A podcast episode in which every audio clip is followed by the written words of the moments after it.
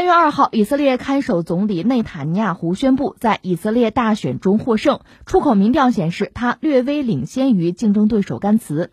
本周一的选举是以色列在不到一年的时间里面举行的第三场选举。选举委员会表示，百分之七十一的合格选民参加了投票，高于去年四月和九月举行的前两次选举。七十岁的内塔尼亚胡是以色列在任时间最长的领导人，他曾经在一九九六年到一九九九年任职总理，并且在二零零九年再度就任。据悉，内塔尼亚胡将会在两周之后出庭，面临贿赂、欺诈和背信指控。以色列总统卢文·里夫林在投票时表示：“我们不应该再有一场像今天这样可怕和肮脏的竞选，我们也不应该有这种无休止的不稳定。我们理应得到一个能为我们工作的政府。”呃，关于以色列，我们节目也有几次关注吧。以色列是从去年开始吧，他四月一次，九月一次，现在又一次，就是大选。嗯，目前呢，就内塔尼亚胡现任的总理，他算是看守总理嘛？他那意思就是，我差不多了，我胜选，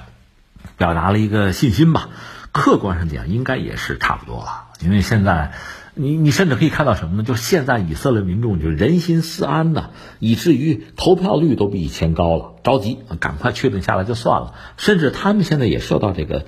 新冠肺炎的威胁吧，我看有报道说有一些公众啊，就是合法的、呃合格的选民，但是不是也给隔离了吗？说有四千人，就是因为这个新冠病毒这个肺炎接触史吧，被隔离，被隔离一共他们隔离了五千六百人吧，其中有四千人就投票的愿望很强烈，隔离了我也得参加投票是吧？就是大家很着急，希望赶快这个事儿就是能够定下来是吧？这个国家太乱，乱的时间不短了。呃，里夫林呢，就是他这个总统啊，甚至说了这个话，可就不好听了。说呀，我们现在这个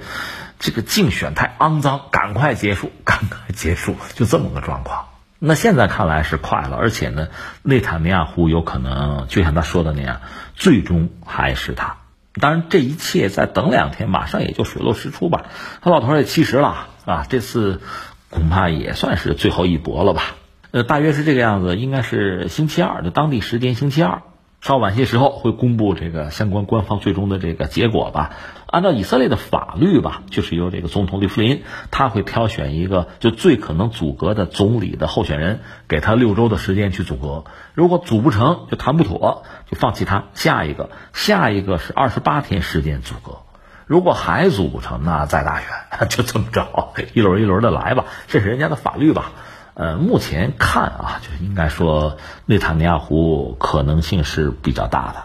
就他本身他是那个利库德集团啊，他们大概拿议会说是三十六到三十七个席位，再加上一些盟友凑在一块能凑五十九到六十个席位。这个距离阻隔呢就比较近，或者说，呃，相对来说啊，相对优势最大。它主要的竞争对手是那个甘茨，甘茨它是那叫蓝白联盟，他们大概就拿三十二到三十四个席位，肯定不如内塔尼亚胡。所以这么说呢，内塔尼亚胡阻隔的可能性是比较大了。就那就确定下来就完了。当然，内塔尼亚胡本身他还面临一个麻烦，就是一直对于他包括他夫人吧，是有一个贪腐的指控。这叫破裤子缠腿啊，甩也甩不掉啊！而且你还得这个出庭，主要是这个贿赂啊、欺诈和这个背信的指控。当然，他说这是政治迫害啊，到底怎么样，咱们就走着瞧吧。这是目前啊，就事论事。这以色列目前政坛是这么一个状况。那翻回来，我们再讲两句内塔尼亚胡这个人吧。其实我们聊过这个人，不多说了。嗯，他还有一个著名的哥哥，就内塔尼亚胡，当年曾经是以色列的一个英雄。曾经带着突击队吧去解救以色列的人质，整个基本上那一飞机人啊是被这个恐怖分子劫持嘛，呃是他救下来，只有他一个人死掉，整个突击队是安然无恙，绝大多数人质也获救，所以那是以色列的英雄。他是在这么一个家庭里吧，呃，他本身确实有比较大的影响力。那个利库德集团也是以色列最主要的政治团体吧，当然他现在一个是贪腐指控，一个是以色列确实在今天吧。呃，政坛其实也是撕裂的，就比较乱，就各种各样的声音都有吧。说起来，感慨一句，在当年就是中东战争那个时代，阿拉伯国家和以色列啊，就经常打仗。那个时代呢，以色列因为遭到非常大的威胁啊，强敌环伺嘛，反而他比较团结。那现在相对来说呢，以色列在中东地区呢，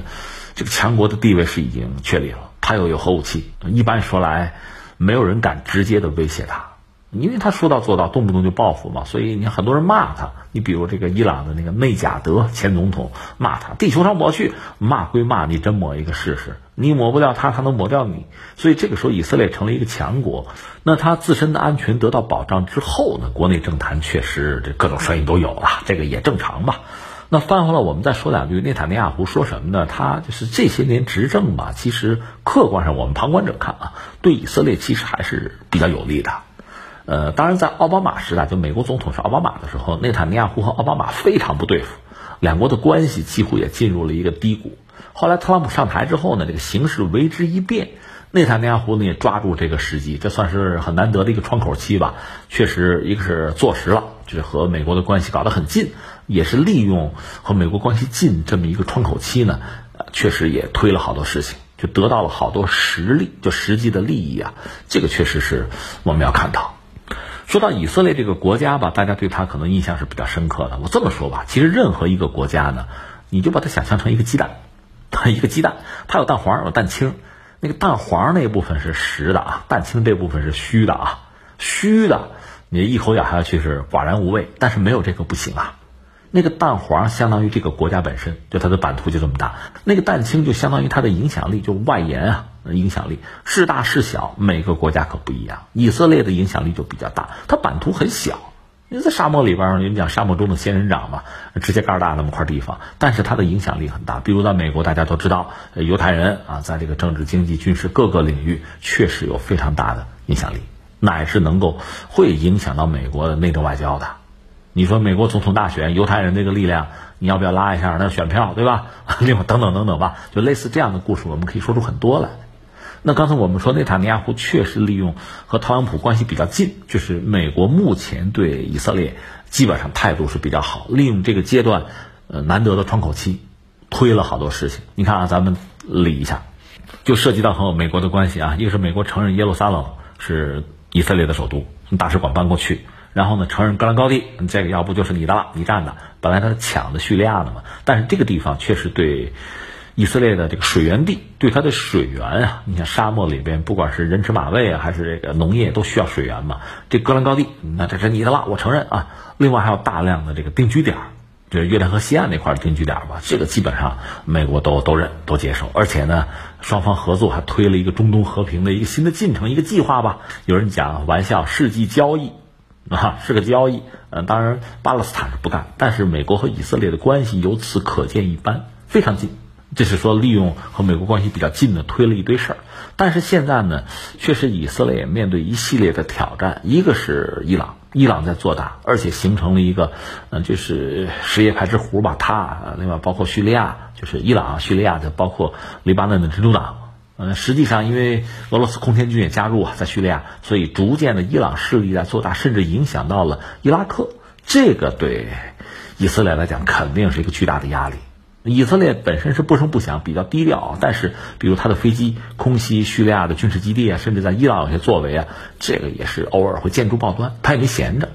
但是总的来说，中东这个乱局呢，以色列也感到巨大的威胁。另外，像沙特什么的，人家也有人家的主张，也有人家的利益，也有人家的方案，是吧？也有所作为。这些对以色列来讲，这些对以色列来讲都是不确定的因素、不稳定的因素啊。所以现在也是内忧外患。所以在这么一个状况下，你内忧先平定了，就是在国内形成一个相对比较稳定的政治局面，这确实是很关键的。